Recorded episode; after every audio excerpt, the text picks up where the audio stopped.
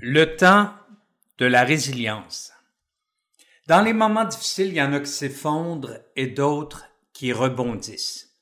Qu'est-ce qui peut bien faire la différence? Il est temps de parler de résilience, c'est-à-dire de la capacité qu'ont certaines personnes de survivre plus aisément au choc de la vie. Depuis des années, les psychologues tentent de comprendre ce qui les distingue des autres. On a par exemple évalué des personnes qui étaient sorties vivantes des camps de concentration ce qu'on a découvert, c'est qu'elle n'avait pas de gêne spéciale. Elle n'était pas née dans des foyers plus aimants. Elle ne baignait pas non plus dans des milieux plus solidaires. C'est juste qu'elles avaient décidé de ne pas se voir comme des victimes et qu'elles avaient acquis des habitudes propres à leur donner la capacité de rebondir. Elles avaient également pris l'habitude de voir les choses telles qu'elles sont au lieu de laisser leur imagination prendre le dessus sur leur manière d'aborder la vie. Elle ne se passait pas en boucle non plus des films apocalyptiques en se disant que les choses n'allaient qu'empirer.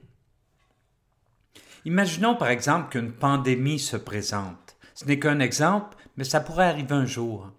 Les gens peu résilients auront alors envie de crier à la fin du monde, de clamer que la situation est injuste et de se dire que leurs beaux projets sont terminés. Bref, ils rendront les armes et ce faisant, ils laisseront tomber leur défense face à l'ennemi.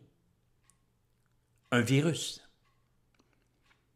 La vie est faite de hauts et de bas, de périodes de prospérité, de crise soudaine. C'est pas la fin du monde, c'est, c'est la vie. Il y en a également qui choisiront une autre voie. Loin de voir l'événement comme la fin du monde, ils le verront comme une étape, un rite initiatique qui les rendra plus forts. Ils profiteront de la crise pour faire le point sur plusieurs choses importantes.